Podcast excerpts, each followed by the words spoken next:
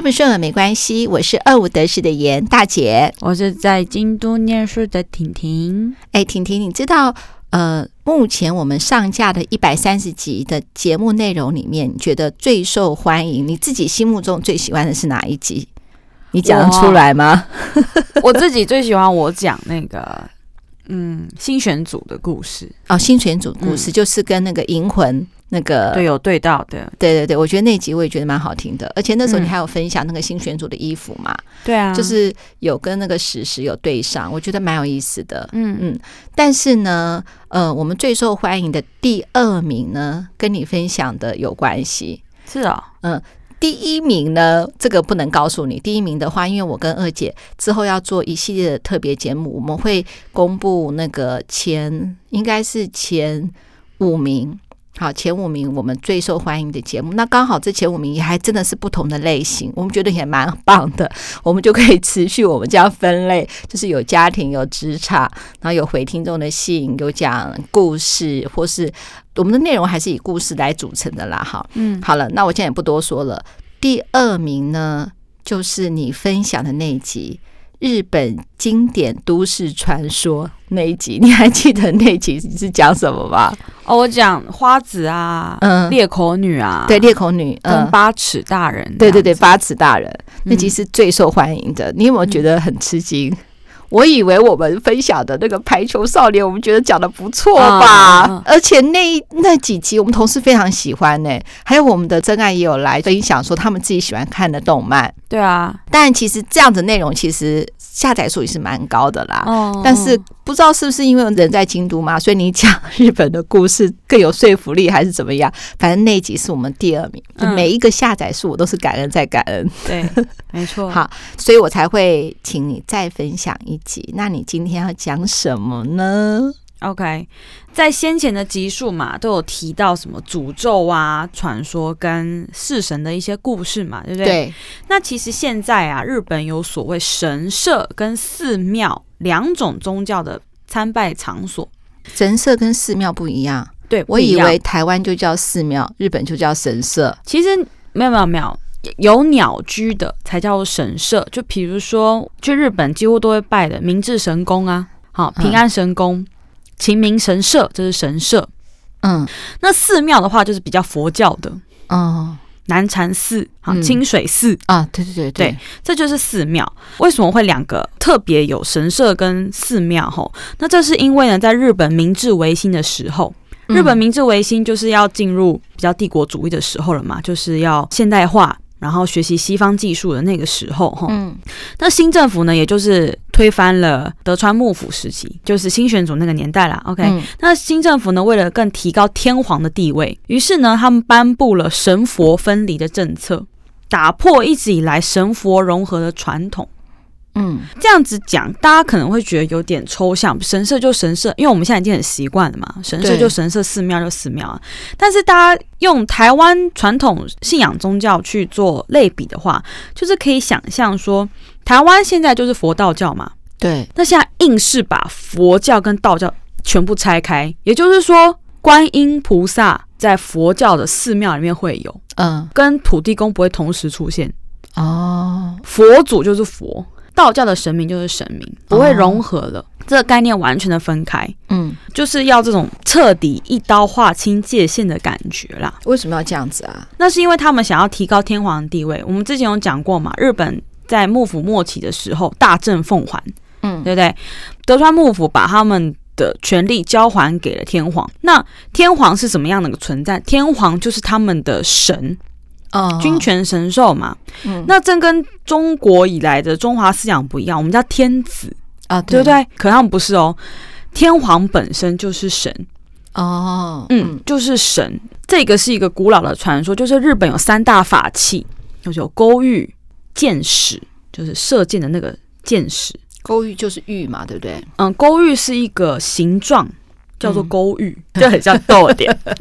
如果大家有看过那个《火影忍者》的话，嗯、那个佐助的眼睛开写轮眼的时候，会有一个勾玉，一颗、两颗、三颗，那个就是勾玉的样子。OK，、嗯、日本有三大法器：勾玉、剑矢跟剑。嗯、这三个神器，你握在手的话，就是代表你就是那个 God 神明。其实真的，现在天皇手上都是有的，但都没有打开过，我是不知道啦。为了要神佛教就是两个合在一起嘛，那其实日本天皇他们代表的当然就是日本的本来的神道教，所以呢，把佛跟神分开，嗯啊，以此更提高就是天皇就是神这个代表的神道教所代表的这个体系啦。那神社呢，当然就是代表的神道教，那也是日本的传统宗教啦。所以像比如说什么道和神啊，嗯，天照大神啊，嗯，那些的啊，都是日本的神道教。那日本的传统宗教呢，他们有八百万神，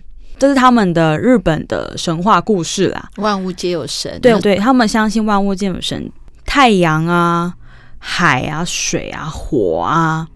稻米啊，这个都有的哈，雨伞啊什么的，类似这种的。那像阴阳师啊，也是属于神道教哈，画那个什么五芒星啊、符咒啊那些的，大家玩的阴阳师那个，这都属于神道教。那当然你要追溯源头的话，那当然也跟那个中国那边的道士有点关系啦。OK，那我刚刚所说要怎么样去判断这个是不是神社？当然从它的名字之外，当然还有就是说，只有神社才有鸟居。佛教的寺庙里面是没有的。那鸟居是来干嘛的呢？鸟居就是来分隔神界跟人界。嗯，所以也就是说，你跨过那个鸟居之后，你就是进到神的领域了。那你身为一介凡人，进到神界里面，当然就是要非常的恭敬嘛。如果大家去日本去神社参拜的时候，你会看到很多日本人会在鸟居的外面先敬个礼，哦，再踏再再踏进去，这就是对神明表达敬意啦。那日本神道教呢，跟台湾的传统宗教都一样哈，我刚刚有提过，都是多神信仰。但是有一点跟台湾不太一样，就是日本会拜怨灵哦，台湾不会拜嘛。台湾就想说，我们会称为阴庙，对不对？比如说养小鬼这种东西，就是可是那个是养小鬼，不是一间神社去拜。我们会有阴庙嘛，但是不会是像日本那种。大庙，我现在我之后要讲的故事都是大庙、大神社哦，香火非常旺盛的神社哦。但是呢，不是每个怨灵都值得拜啦。怨灵跟神有什么不一样？接下来会讲哦。那让日本人盖庙来拜的怨灵哦，那种怨的程度哦，大概都是要天皇那边快要绝后的那种 的那种状态，天皇受不了了，才会说盖一个寺庙来祭拜他。这边就是先埋一个梗哈，让大家吊吊大家的胃口。那之后呢，台湾也会上映那个《咒术回战》剧场版嘛，对不对？如果之后大家进电影院看之后，后面会提到一个人物，他只是淡淡的提到而已，为了怕大家在电影院看到都会觉得这个名字是什么，不明所以。所以我先来跟大家介绍一下。那为了防止暴雷，我不会讲接下来要讲的哪一个人物会在剧场版里出现，这就留给大家自己去看电影，当一个彩蛋去找那个人物出来的时候，你就可以跟你隔壁讲。我告诉你，这个人哦是谁？不得了，对对对，不得了。为什么会提到这个名字？大家就可以知道了。OK，那我刚刚讲的嘛，大家应该都知道，我接下来就要讲所谓的怨灵了，对不对？日本的怨灵，而且是要那种盖庙的怨灵的嘛。那怨念哈，会让一个人迷失自我嘛？这跟《咒术回战》里面他们的设定也很像嘛，对不对？嗯、怨念会让一个人迷失自我，嗯，对自己失去控制，那也会让这个人呢拥有诅咒他人的能力。嗯，就想那个怨念嘛，言灵之类的嘛，嗯、对不对？那这在之前我们都有提到哈。那怨念越深，你诅咒的能力就会越强。那以台湾民俗来看的话，我们就会说阴灵特别可怕，有没有？嗯，为什么？因为你想想看，你在地府哈排队排很久，有没有？好不容易终于轮到你准备投胎，嗯，但是呢，你还没出生就被说，哎，回去哦，重新排队，你都还没拿到你要点的东西，你就被教训重回去排队，你说气不气？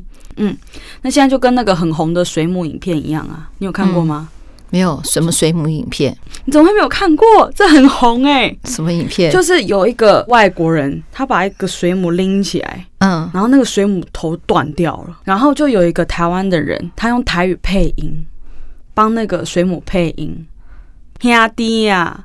咱近景应该是无实在啊，吼，应该是无完无休了哈。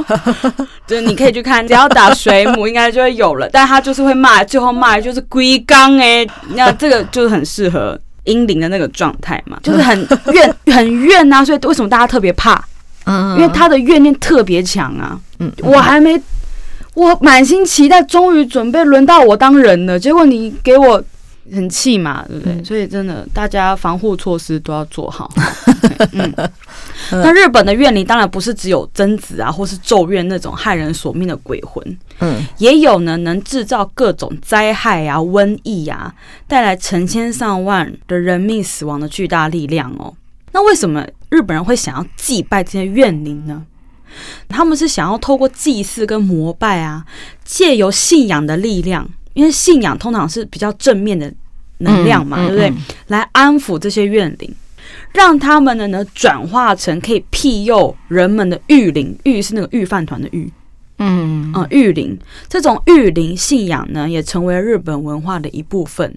就是我们用大家的力量来安抚你，哦、你有这个能量很好，那你可不可以转而来保佑我们？嗯，不要来伤害我们。对，所以呢，这次就要跟大家介绍鼎鼎大名的日本三大怨灵。嗯，第一个跟大家介绍的怨灵，它有个名字叫做菅原道真。菅原道真，对，菅原道真。嗯、那不知道常去日本的听众朋友有没有听过天满宫？天满宫啊，天满宫最有名的就是在福冈跟京都的。嗯，那妈妈，你还记得我们之前跟阿姨一起去过福冈的时候吗？嗯，我们那次就是去拜天满宫哦。是哦，对，就是去拜天满宫的。嗯，那时候你还记不记得有很多人在排队？嗯，我记得啊，排在我们前面有个小朋友，他在拜拜的时候。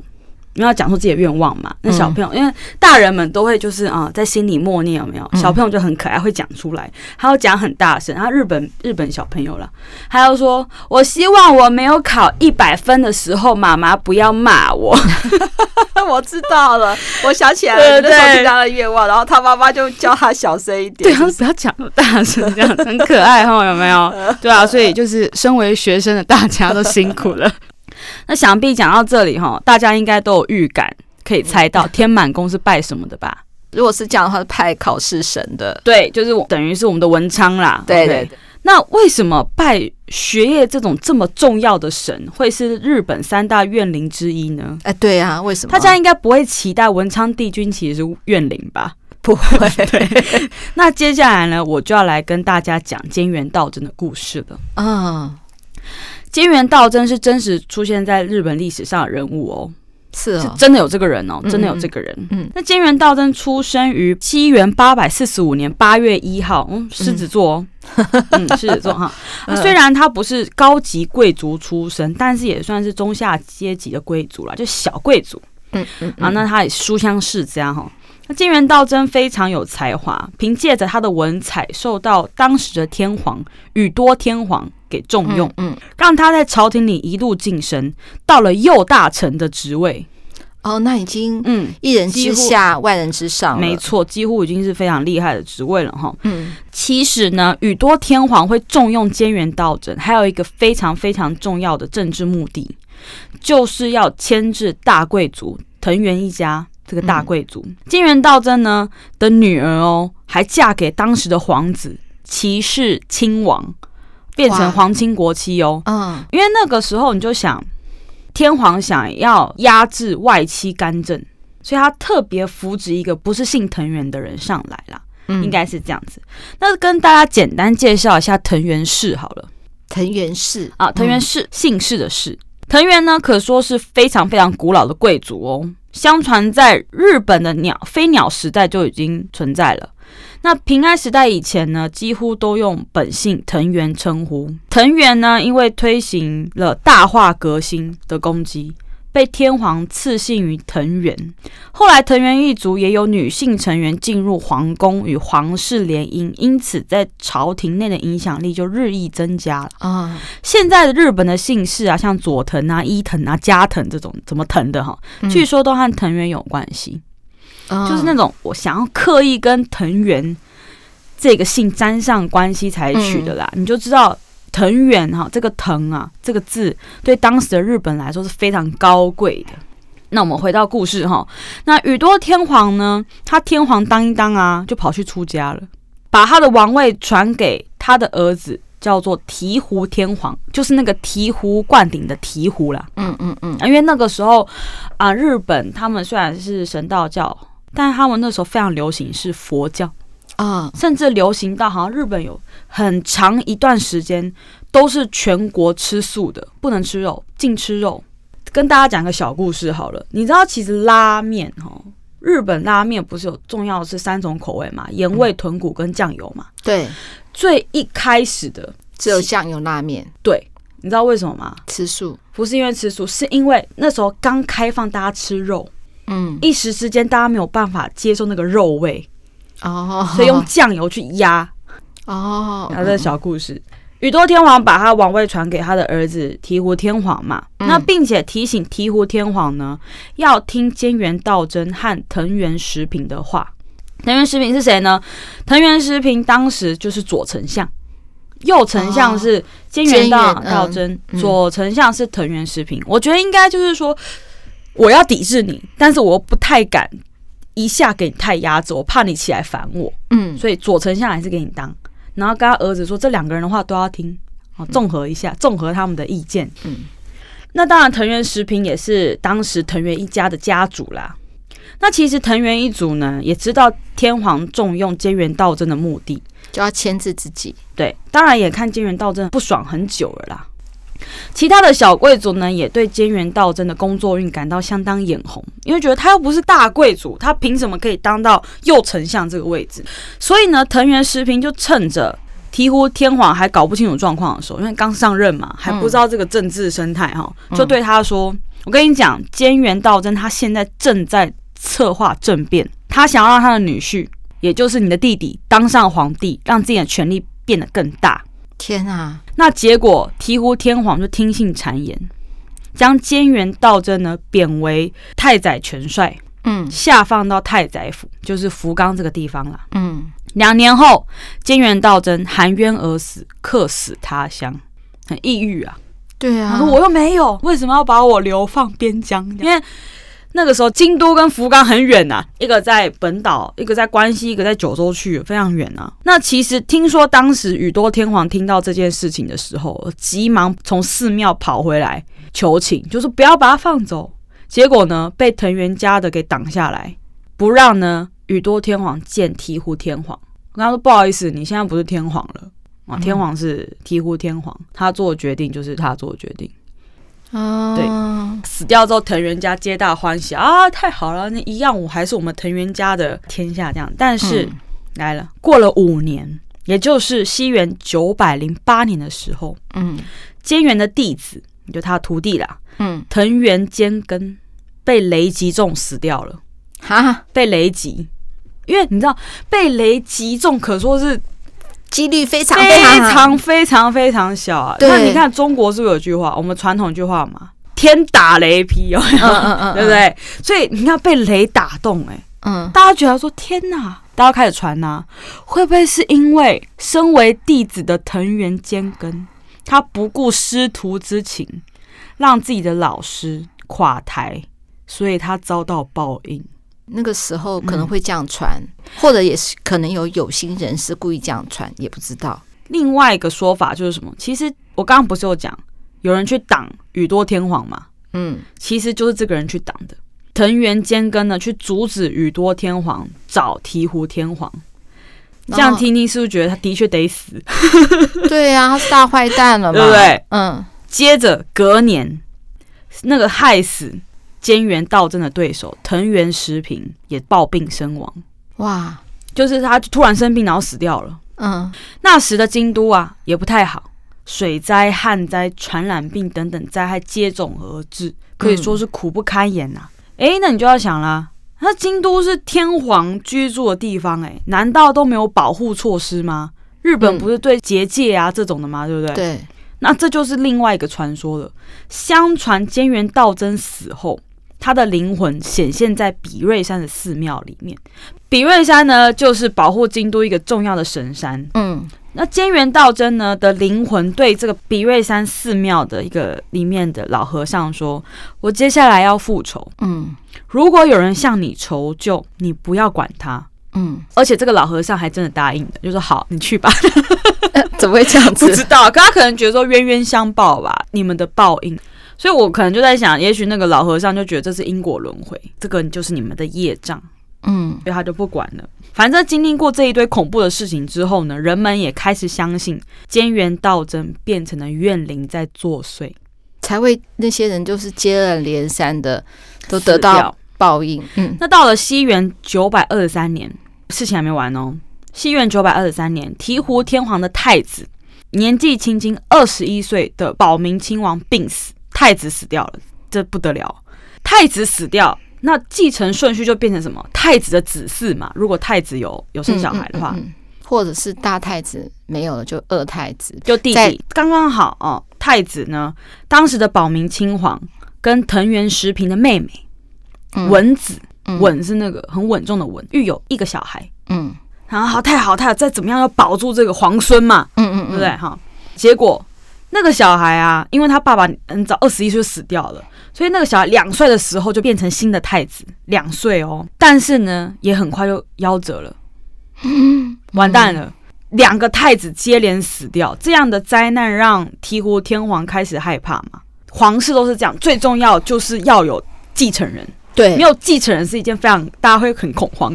那醍醐天王觉得是剉赛怎么办？那周围的文武百官就开始就是什么都信了啦，直接跟他说：“嗯、快点把流放监原道真的谕旨、圣旨给撤销，还可以撤销的。”我是不知道，那个人都已经死了，可能就是觉得说以后他就没有这个罪了。就这个最跟着他的家族世世代代流传下去的那种感觉吧，就像我们有的时候也会说让他沉冤得雪，对对，然后又给他封什么官，虽然他已经奥子那代才是可以，而且要让他恢复右大臣的职位，就是说啊，这个人就是右大臣哈。原本以为这样就可以平息菅原道真的怨气，结果没有用。另一位皇孙庆赖王在两年之后五岁也挂掉了，完蛋了。那庆赖王的妈妈是谁？是藤原时平的长女，所以由此可以知道，莫名其妙死掉的人都跟陷害菅原道真的人有关系。哦，他们慢慢把它连起来了。对，所以不是乱杀哦。嗯，莫名其妙死掉的都那些人嘛。嗯、但是最有名的，甚至还被写到日本的历史课本里面的，就是清凉殿落雷事件。是什么事件？事件当天呢？醍醐天王跟文武百官在宫殿里面商讨旱灾要求雨的事情，嗯，然后说一直旱灾啊，怎么办啊？我们要想办法求雨啊，叭叭叭叭，嗯，突然之间乌云密布，笼罩整个京都，接着大雨倾注而下，不要开开心哦，雷电大作，随后闪电就击中了清凉殿，正在祈福的时候发生这件事情，哇，直接打下去哦，然后引发火灾。因为都木头嘛，直接大火。在这场意外之中呢，藤原清冠又一个庆藤原的被落雷直击，当场惨死。那另外还有很多人也被雷劈死啊，或被火烧死，现场一片狼藉，惨叫声四起。那醍醐天皇呢，虽然顺利逃过一劫，大家当然会护驾嘛，但是他就吓爆，吓到。卧病不起，在几个月之后呢，也驾崩了。那怎么办？那谁继承他？没有人了。其他的皇子啊，嗯，就不是正统的接班人。OK，那这件事情让世人深信，就因为因为你看落雷嘛，直接劈死诶、欸，而且是直接打到皇宫里面诶、欸，嗯嗯，吓死人。那这件事件呢，就让世人深信说，金元道真他是真的化作怨灵，而且呢，是以雷神。因为他天打雷劈嘛，对对不对？第一还记不记得第一个人是被雷劈死，化作雷神前来复仇。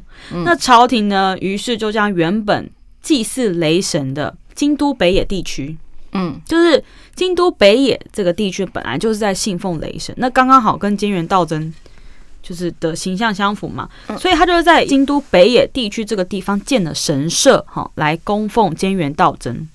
并封他为天满大自在天神，嗯，所以之后天神呢这个词哈，也就等于菅原道真，嗯，所以各地的天神社也都属于这个天满宫的系统里面，嗯，就是都是拜他的啦。嗯，那之后在京都的北野天满宫呢，就由菅原家族管理。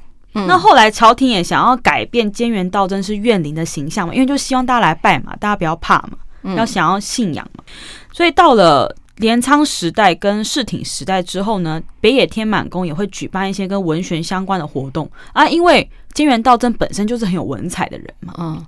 让人们可以参加感受一下文学气息啊，就比如说他可能办一个，比如说书法比赛或作文比赛这种类似这种的，然后让大家会觉得说，哦，只要跟这个比赛相关的活动，就跟这个呃神社有关系了，对，没错，就画上等号，就不会这么害怕了。对，那到江户时代呢，私塾普及嘛，嗯，那身为优秀的文人的菅原道真呢，也就被视为学问之神了。哦，受到变成学问神了，因为他本来就是很有才华的人嘛，嗯嗯嗯、对不对？嗯、那我也没害他嘛。那既然他是那么有文采的人，就像嗯，搞不好现在有些人可能拜李白 之类的感觉嘛。嗯嗯，嗯，那会受到学子啊、考生的崇拜，直直到至今。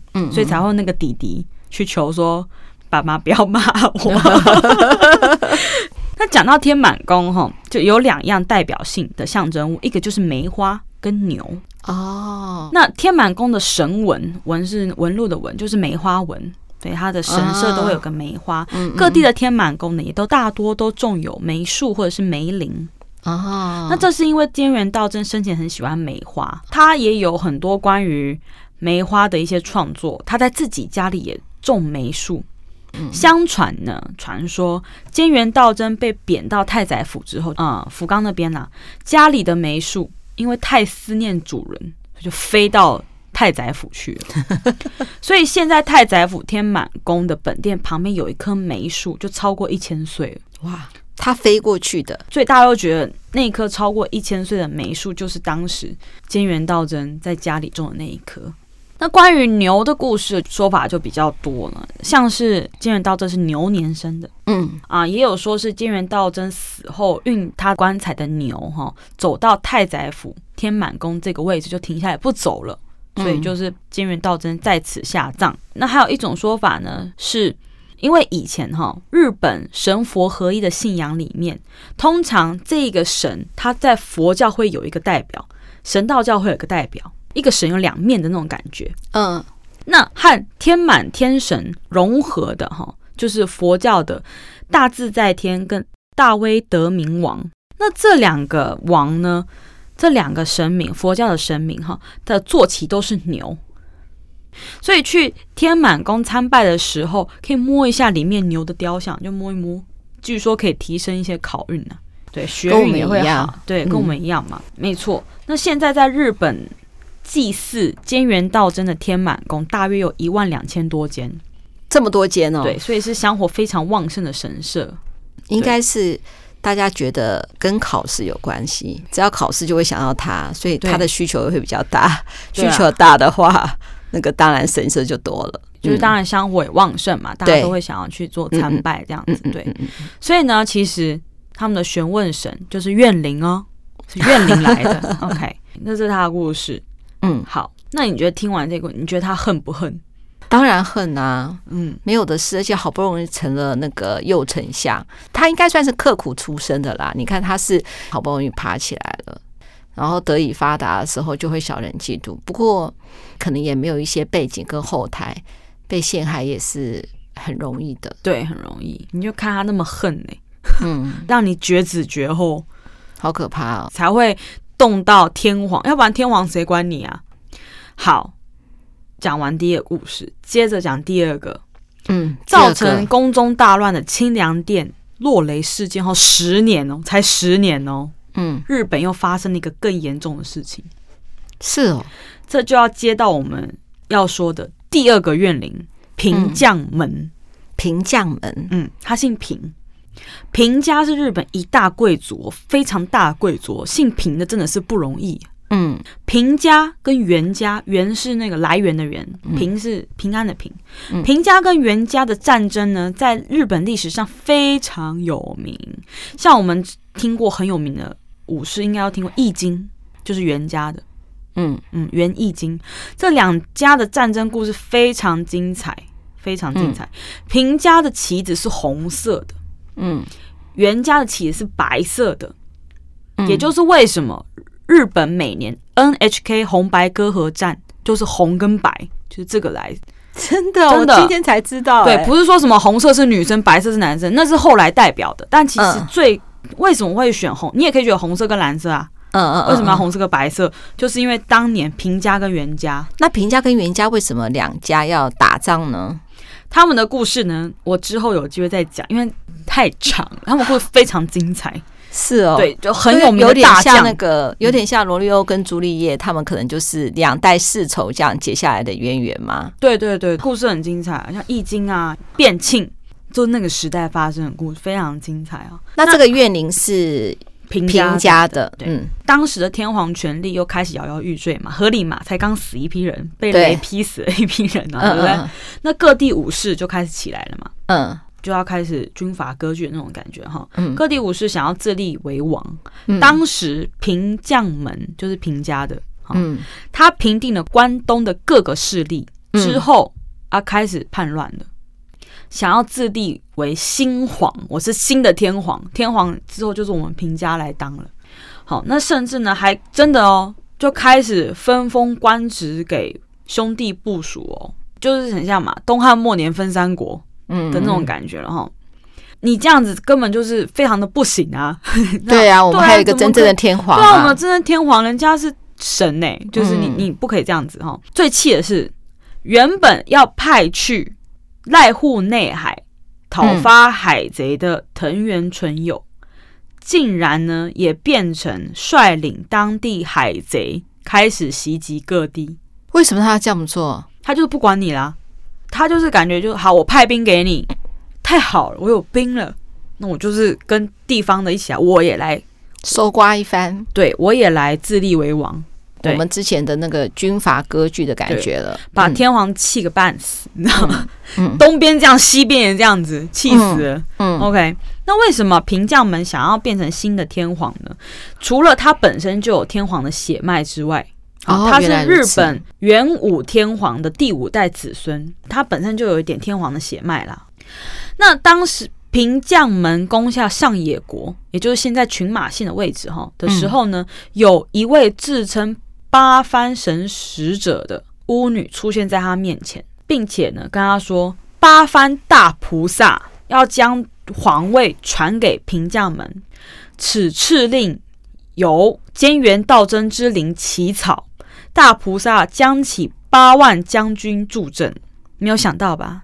金元道真还会在这里出场哦。对呀、啊，是不是就跟电影的彩蛋一样的感觉？这个很像是那个啊，之前台湾选总统一样啊，有个淡水有个阿嬷跟我讲，他一定要出来参选，感觉一样啊。嗯、对啊，或是妈祖托梦给我什么的，为了要做这件事而自己讲的一个理由吧？有可能，我觉得，嗯，那。平将们就说：“哇，你看神都来给我指示，当然我就是要出来啊，出来啊！我当下宣告登基为新皇。当然天皇也不是省油的灯啊，我怎么可能让你自立为王啊？对啊，对，嗯，朝廷呢就派出两名大将。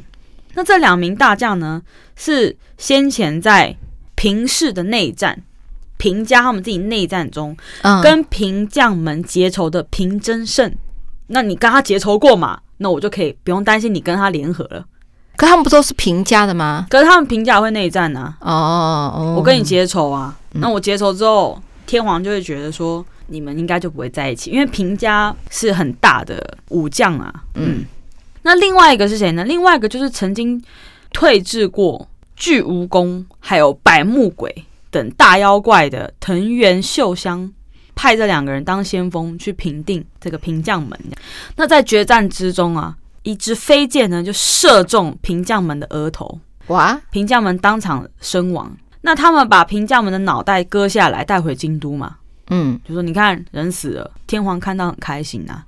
嗯，终于死，我心头的大患没了。对，没错。所以他就叫人呢把这颗头弄在京都七条河原这个地方。枭首示众，平将门呢就成了日本史上第一个被枭首示众的人。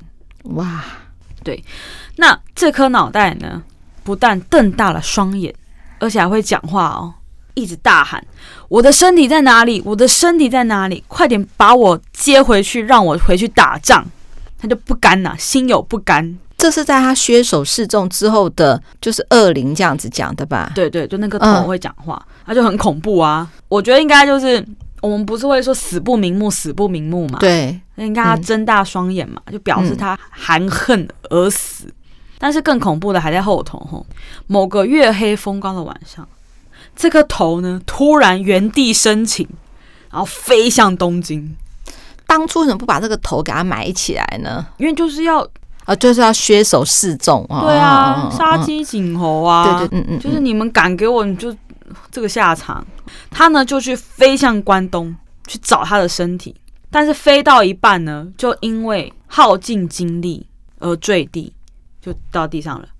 有人看到嘛？太恐怖，就赶快把它埋了。这就是位于现在东京的将门冢，嗯，这个位置。所以将门冢拜的就是平将门的头。那据说平将门的首级被埋之后，周遭不断发生天灾异变跟瘟瘟疫，人们就开始相信这是怨灵作祟，于是呢，让平将门成为神圣的祭神，并加以祭祀。那这座神社呢，就是现在靠近秋叶原的神田明神。神田明神，对，神社专门拜他的。后来德川幕府建立的时候，德川家康为了封印江户城东北的鬼门方位，嗯、就是东北方了，而将神田明神搬到现在这个地方，并且封他为江户总镇守。那鬼门哈，在阴阳道里面是鬼会出没的方位，那可能就是我觉得应该就是那种比较容易晦气会聚集的方位吧。我在想，嗯、以台湾的风水，用风水去想这个概念。那有关德川家康啊，跟平将门的故事呢，这又是一个非常非常有趣的都市传说了。既然平将门的怨念这么重，想必能力一定很强大嘛，对不对？对，那就可以好好的利用这份怨力。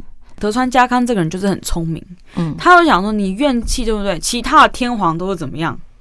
搞开神庙啊，不然安抚他、嗯、镇压他，有没有？哎、嗯嗯嗯，德川家康不一样啊。德川家康想说，我要用这份愿力来保护江户城，所以呢，德川就开始请阴阳师来了嘛，还有风水师。嗯，OK。德川家康建立的七个神社，布置一个北斗七星结界，包含凯神社供奉平将门的盔甲，兜神社供奉平将门的头盔。神田神社就是我刚刚讲的将门冢、鸟月神社、水道河神社、竹土八幡神社、嗯、这七个神社来保护江户，就是把这个连起来，让他的怨气成为一个北斗七星结界，镇住江户。好聪明哦！对，江户时代呢，也成了日本史上和平最久的时代，有三百年之久。哇！之后就是被那个嘛。黑船事件，美国就打来，那就没办法了。Oh, oh, oh. 那为什么会是北斗七星呢？有一个说法是，平将门他自己信奉的是叫妙见神，嗯，妙见神代表就是北斗七星，哦，oh. 就这个北斗七星让它连。那接下来就到了明治时代了嘛，德川垮台之后就是进入明治嘛，嗯，明治时代之后，天皇也搬到东京来了，就觉得啊，东京的地方不错，那我去东京好了，这样子，嗯嗯。嗯那有这样一个结界会让天皇觉得很烦呐、啊？为什么？因为这个结界是用来保护幕府的。幕府是怎样？幕府是对抗天皇的耶。嗯，这个结界摆在那里很烦嘛，对不对？那当然要破掉这个结界，天皇才旺啊。嗯，有没有？有没有道理？嗯、有。所以呢，新政府呢一样，他们设了一个法阵来镇住这个结界。嗯、他们呢就建了五个建筑，形成一个四方形的法阵。啊，四方形不是四个点吗？对，为什么会有五个建筑呢？那是因为四方形，你把它对角线连起来会有个交点，对，那个交点就是第五个点。嗯嗯嗯。那那第五个点就是现在非常非常有名的，中国也非常非常敏感的靖国神社。这个五个点把它连起来，就是一个破那个北斗那个结界。对，它就这样子盖在那个北斗七星结界上面，再镇住这样子的感觉。那这样子还不够哦，天皇剑的山手线。对不起，我先问一下，我那个北斗七星阵就是要保护江户时期，整是保护整个江户地带嘛，对不对？嗯。那为什么还要用一个五，就是靖国神社那个把它镇压住呢？因为这是保护江户城。江户城是谁的？江户城是德川幕府的。幕府是反天皇的哦。那天皇上觉得很碍眼呐、啊，这就是反我的东西呀、啊，我要破掉你，我才忘哦。对啊。我破掉你，所以他才盖了一个法阵这样上去。哎、嗯，那我这边再多问一下，到底靖国神社拜的是靖国神社？为什么中国会这么的反感？是因为里面有拜二战的战犯，但他其实他觉得二战战犯是侵略各国的一个就帝国主义嘛。本身靖国神社他就是会收容一些在战争中死掉的。嗯，没有人领回去，那就是摆在这里。流离失所，嗯，不是流离失所，应该是无主冤魂吧？然后就把它放在里面。但那里面包含了战犯，当时的战犯。嗯，所以中国政府当然就是非常的不开心。就是如果他们有一些大佬，像比如说像首相等级的去拜的话，中国政府就会强烈的表达他的不满。对，或者是有如果有明星，日本的明星，嗯啊演员去拜。的靖国神社的话，嗯，那基本上他就不可能在中国有任何的发展了。嗯，嗯 那除了盖的这个法阵呢，天皇觉得还不够。嗯，因为平将们，你看他可以保护江户城三百年呢。对啊，对不对？嗯，他就觉得不够啊，所以这是一个都市传说啦，没有办法证实。你也可以把它讲阴谋论，看你。嗯，他建了山手线，山手线只要去过东京的人，基本上都会搭过山手线。它是一个捷运的路线，因为它会经过观光客一定会去的，像上野、嗯，池袋、秋叶原、涩谷、新宿等等的大站，都都一定会在山手线上面。嗯，山手线是一个环状线，中间穿过一条中央线，形成像八卦一样的结界。那因为是铁路嘛，所以有人又叫它铁之结界。这个结界呢，把北斗七星结界的头跟尾截断。借此消耗他的灵力。八卦对我们来说不陌生嘛？八卦就是什么？黑色跟白色嘛。对，黑色的地方称之为阴，嗯，白色的地方称之为阳。对，黑色的地方有个白点点，叫做阴之阳；白色的地方有个黑点点，叫做阳之阴。哦，那三手线圈出来是阴的地方，也是治安比较不好的地方。不知道是因为治安不好被圈出来，还是圈出来之后才变治安不好？不知道。反正总而言之，那个附近就是八卦代表的阴。而在这之中呢，有一个地方到了夜晚还是灯火通明、闪闪发光的地方，就是新宿。呃，歌舞伎町那边，嗯 嗯，声色场所那边很多啦。嗯嗯。那新宿呢？当然不夜城就是歌舞伎町，所以星宿呢就是所谓的阴之阳。那在阳的地方呢，白色的地方呢，有一个所谓的阳之阴嘛，嗯，阳之阴就是现在的皇居。为什么阳之阴是皇居呢？因为皇居以前一般老百姓不能靠近嘛，对，所以会对老百姓来说觉得说，诶，那个地方很神秘，看不到嘛，所以就是什么阳之阴。那为什么会有这样的推测呢？那是因为当时修建山手线的时候是第一次大战，世界大战的时候，嗯，随时都有可能会打仗，铁是很重要的战争资源呐，嗯，怎么会都被你拿去盖铁路了呢？嗯，那至于中央线，中央线就是我刚刚讲的嘛，八卦中间的那一条线，好，叫中央线。据说是因为想要将高尾山，就是附近那个山，高尾山的气。日本人相信山都会有，山是很有灵性的一个地方，就像台湾会有什么龙穴、嗯，龙脉的那种感觉哈，风水宝地。对，大家这边可以把它想象成风水的概念去听哦。中央线据说是将高尾山的气，嗯，引到东京来，就让东京旺嘛。OK，嗯，再来总武线，另外一条线，总武线将成田山的气带进来。竹波快线是将竹波山的气运进来，这些气运进来之后，东京会旺啊，蓬勃发展。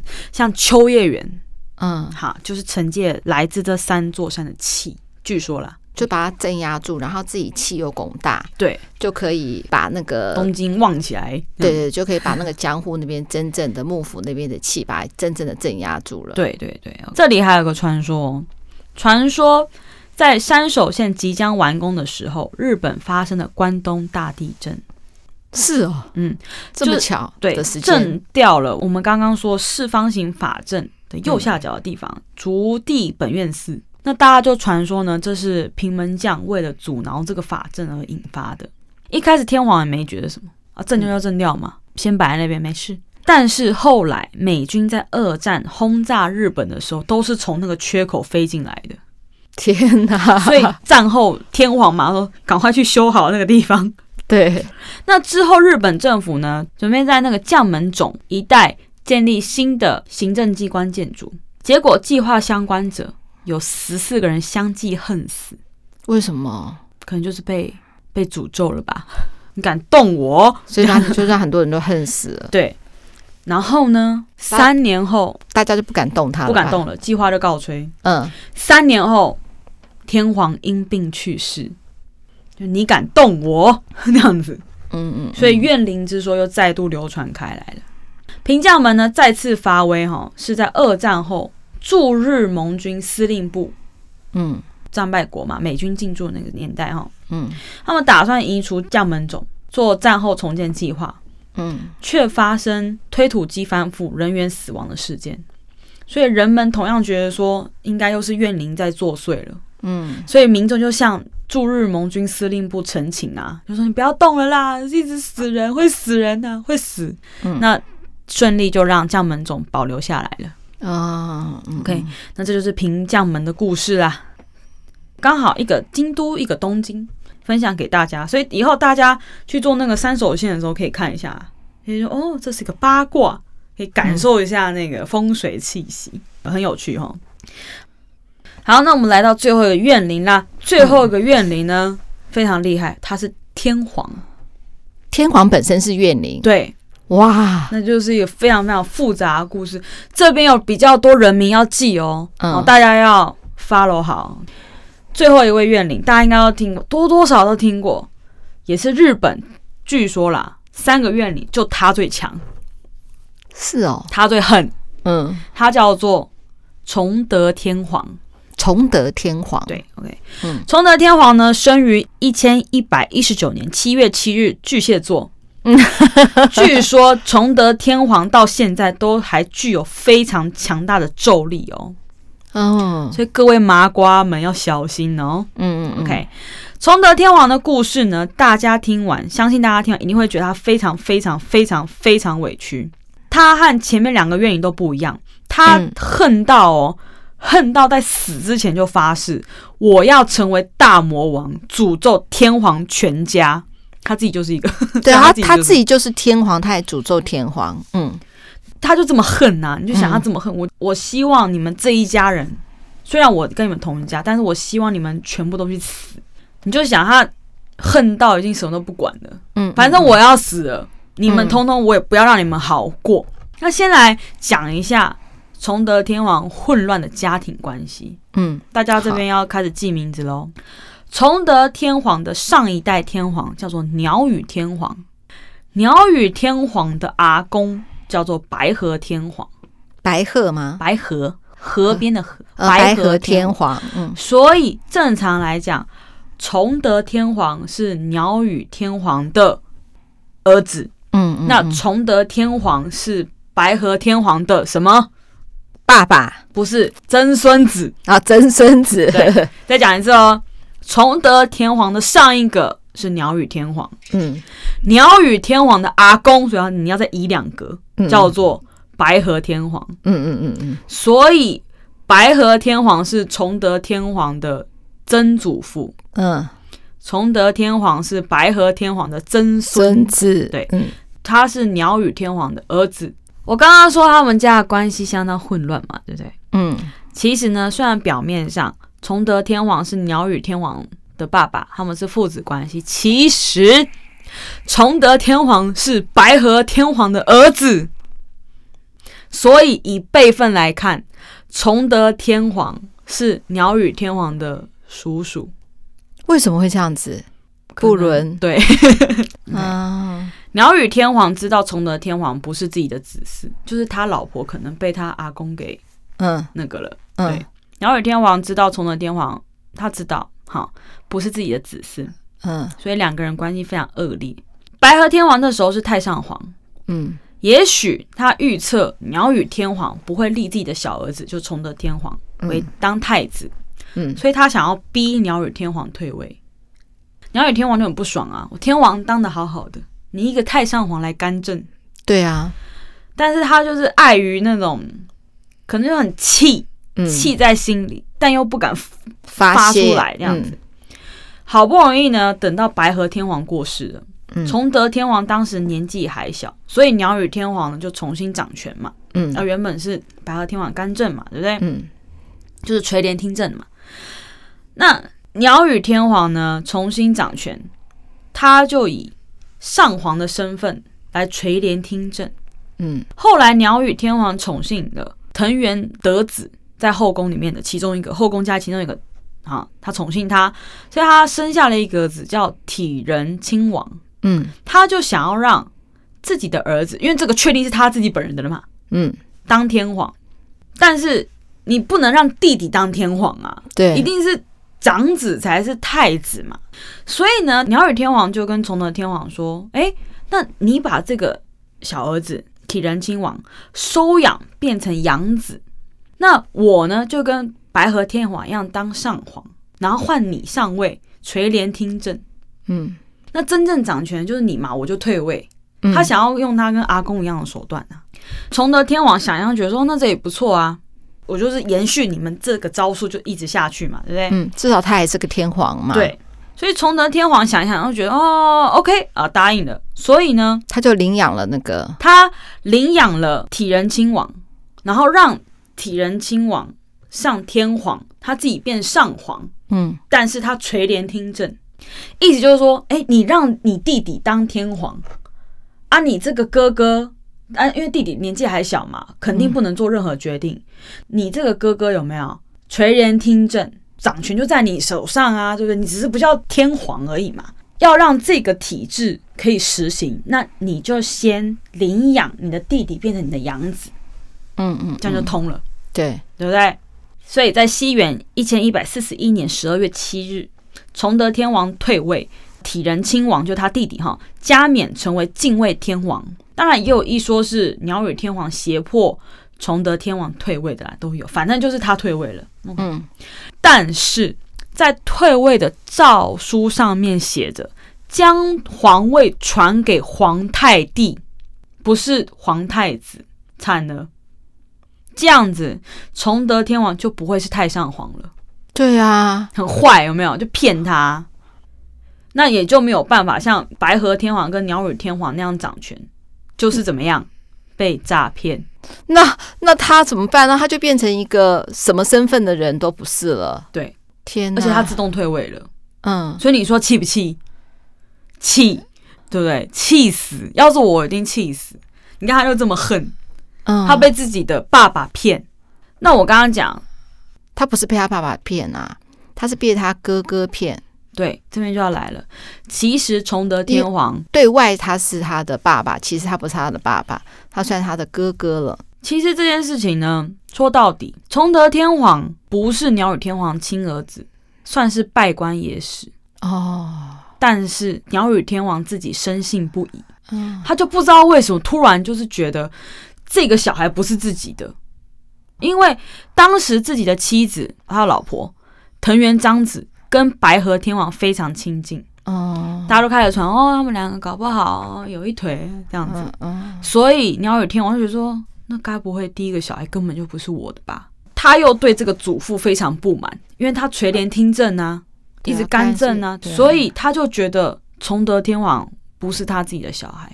从头到尾，崇德天王不管他的身份，嗯，到底是他的儿子或是他的弟弟。他都很可怜呐、啊，这不是他决定的出身啊。没错，而且搞不好他真的是他儿子啊。对啊，对。鸟羽天王很绝，他一直以来都叫崇德天皇叫做叔父子，就是虽然我跟你是儿子啦，但你其实是我叔叔啦，所以叫叔父子。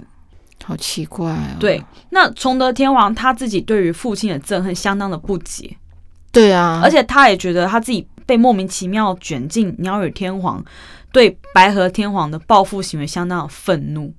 嗯，因为鸟羽天皇要报复的是白河天皇嘛，就你跟我老婆一腿生下了这个小孩，嗯，所以我要让你小孩当不了天皇。那崇德天皇很无辜啊，嗯，他只是被生下来而已啊，他很气。那个时候如果可以验 DNA 就好了，真的，如果可以验 DNA 就好，或者像我们滴血认亲 这样子，对吧？呃，对，那十四年之后呢，敬畏天皇驾崩，就他弟弟。崇德天皇就觉得说，那我自己有机会啦，对不对？所以呢，他自己也有生小孩，嗯，他再怎么样，我也是皇室的血脉，他就想让自己的儿子众人亲王来当天皇，嗯，那一样自己变成上皇嘛，就是真正的上皇了，嗯、不是被骗的，因为是我儿子。OK，、嗯、结果鸟语天皇抢先一步指定自己另外一个儿子雅人亲王当上天皇，哦，然后呢，这个雅人亲王就变成后白河天皇，后是后面的后。那崇德天皇的气疯，你断我后路、欸，诶。嗯，西元一千一百五十六年，鸟语天皇病逝。在临终之前，崇德天皇想去探望。你看他，他还是去看他爸爸。他就想说，然后毕竟父子一场，反正你都要死了嘛，嗯，去看一下你。你看他要再做一个，再做一个让步，怎么讲？我再给你们最后一次机会的那种感觉，或是给自己最后一次机会。嗯，结果没有想到被人挡下来了，就说鸟羽天皇不想看到你，是真还假的都不知道了。真的，这个就彻底撕破脸了。崇德天皇就觉得说，那是可忍，孰不可忍嘛。嗯，崇德天皇他就聚集了反鸟羽天皇的势力，想要政变。嗯，史称保元之乱。嗯，结果崇德天皇还输了，唉，被流放到赞岐，就是今天的香川县，就是那个赞岐乌龙面的赞岐呀。对对，就是赞赞岐乌龙面就在香川县。嗯嗯，没错。崇德天皇呢，在流放的日子里呢，他以宗教作为寄托。那虔诚礼佛，嗯，抄写了五部大圣经啊，嗯、大圣佛教的那个大圣啊，嗯、五部大圣经哈，打算送回朝廷，作为对自身的反省，以及想要回向给在叛乱中丧生的人。嗯嗯嗯。结果他抄的经被退回来，因为后白河天皇就新的天皇就觉得说，谁知道他在里面有什么诅咒啊？谁要收啊？唉，嗯、结果自己的一片诚心。受到如此的羞辱，嗯，崇德天皇他终于发狂抓狂，他冲出门外，咬断自己的舌头，用喷出来的血写下四个大字：“天下灭亡”，并且他立下毒咒：“我愿化身日本国大魔王，扰乱天下，取皇为名，取名为皇。”以五部大圣经，就他写，回向恶道，哇。嗯，传说啊，崇德天皇死的时候呢，自杀死掉了嘛，长发散乱，还留着又尖又长的指甲，像夜叉一样。甚至呢，在盖上棺材后，还从棺材里面溢出鲜血，就是这么狠。那也有除了夜叉之外，也有人说他变成大天狗，也有这个说法。好了，来了，崇德天皇死掉之后，后白河天皇的儿子二条天皇二十三岁就死了。嗯，接着刚上位的六条天皇也挂掉了。接着隔年，京都发生大火，烧掉京都三分之一。嗯，日本陷入源平两大武士集团混战的乱世。那到了镰仓时代，总共四位天皇因为反抗武家政权遭到流放。江户时代的幕府呢，也根本不把天皇放在眼里嘛，印证了什么？崇德天皇的取皇为民，取民为皇，就是平民当天皇，天皇回归平民。那幕末时期，哈德川幕府在内忧外患下，权威尽失，许多人寄望天皇能重整市局。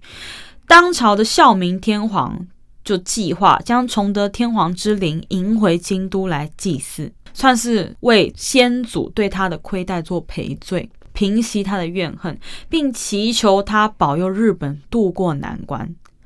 那孝明天皇因病早逝后，明治天皇在京都建立了白风神社，嗯，总算呢把崇德天皇之灵从暂期的白风陵请回到他的故乡。哦，OK，那京都的安井金比罗宫也是供奉崇德天皇，嗯怎么样？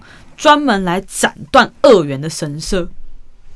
嗯，这以上就是日本三大怨灵的故事。哎，那我想问你哈，他取皇为名，取名为皇，那接下来的话还是天皇他们当当天皇嘛？天皇的这个血脉继续当对嘛？嗯，那他们如何镇压呢？就是盖了这个神社，神社对对。而且我觉得还有一个，就是这件事情被流传出来。就让大家知道他为什么这么恨，我觉得也有一部分就是把他的故事说出来。如果大家都不知道，你一定会更恨嘛。明明这一家人对我做这么多过分的事情，为什么大家不知道？对，会这样子我觉得都是有，就透过语言的疗愈吧，说出来让大家知道这件事情。嗯而且大家有说，现在崇德天皇的愿力很很狠很猛，嗯，像我刚刚讲的那个安井金米罗宫嘛，嗯他是斩恶人的。什么二人都可以，当然男女朋友啊、夫妻要离婚什么都可以，嗯甚至是你跟你的上司。哎、欸，我觉得这个很重要、欸。哎，之前你是不是也有拜过？对对对对对，因为我跟我的前室友很糟，以后可以跟大家讲，就是你在查打安井金品罗宫、嗯、后面会出现一个凶字，很凶的凶。嗯，他斩恶人的手段好像都比较极端一点。我在网络上就有看到一个推特，他就他就分享说。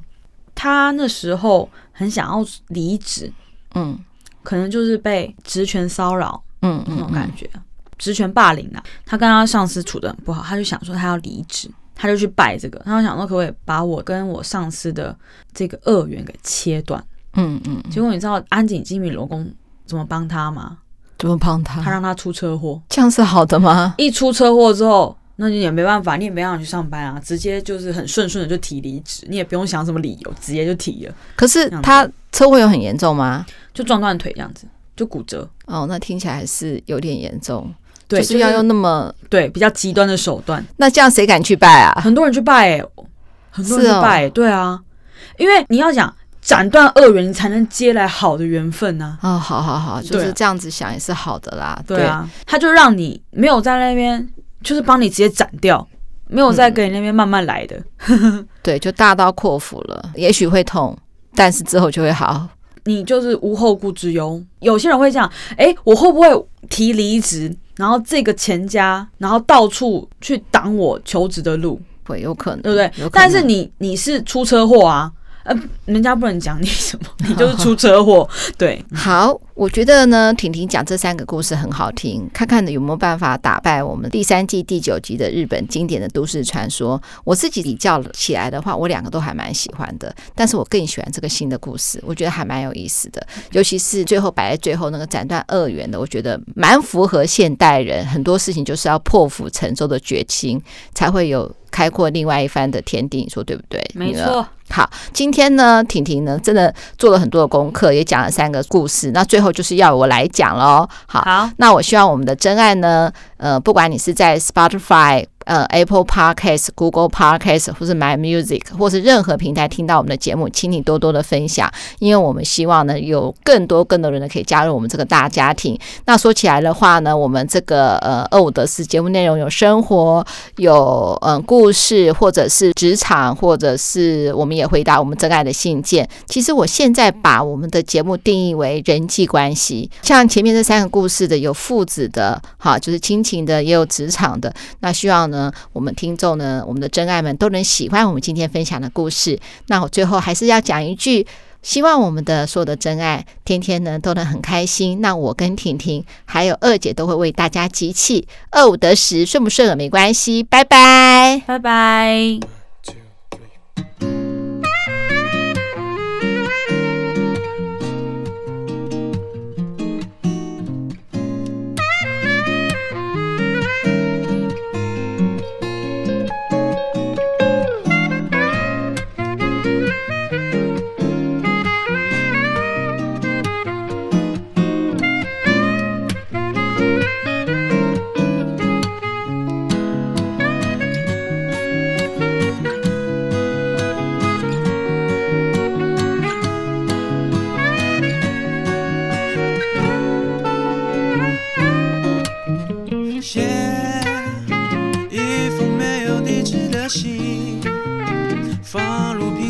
进海里，任凭潮汐随波而行。我无畏沿途狂风暴雨，阳光下即使漫无目的，就握紧手心，乘着风顺势飘扬而去。享受旅行的美景，我想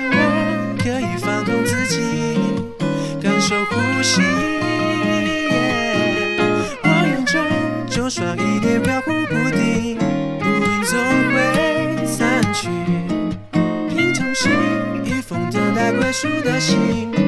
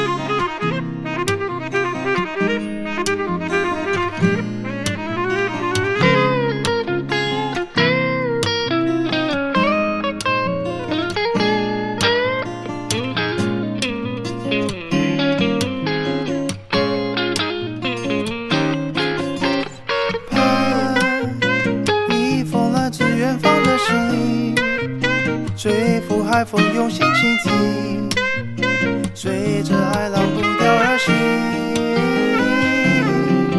梦想中太多烦恼孤寂，让一切就此沉入海底。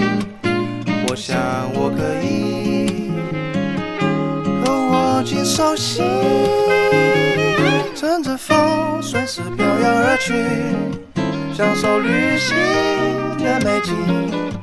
我想我可以放空自己，感受呼吸。Yeah, yeah. 汪洋中，就算一年飘忽不定，乌云总会散去。命中信，一封等待归宿的信，待续。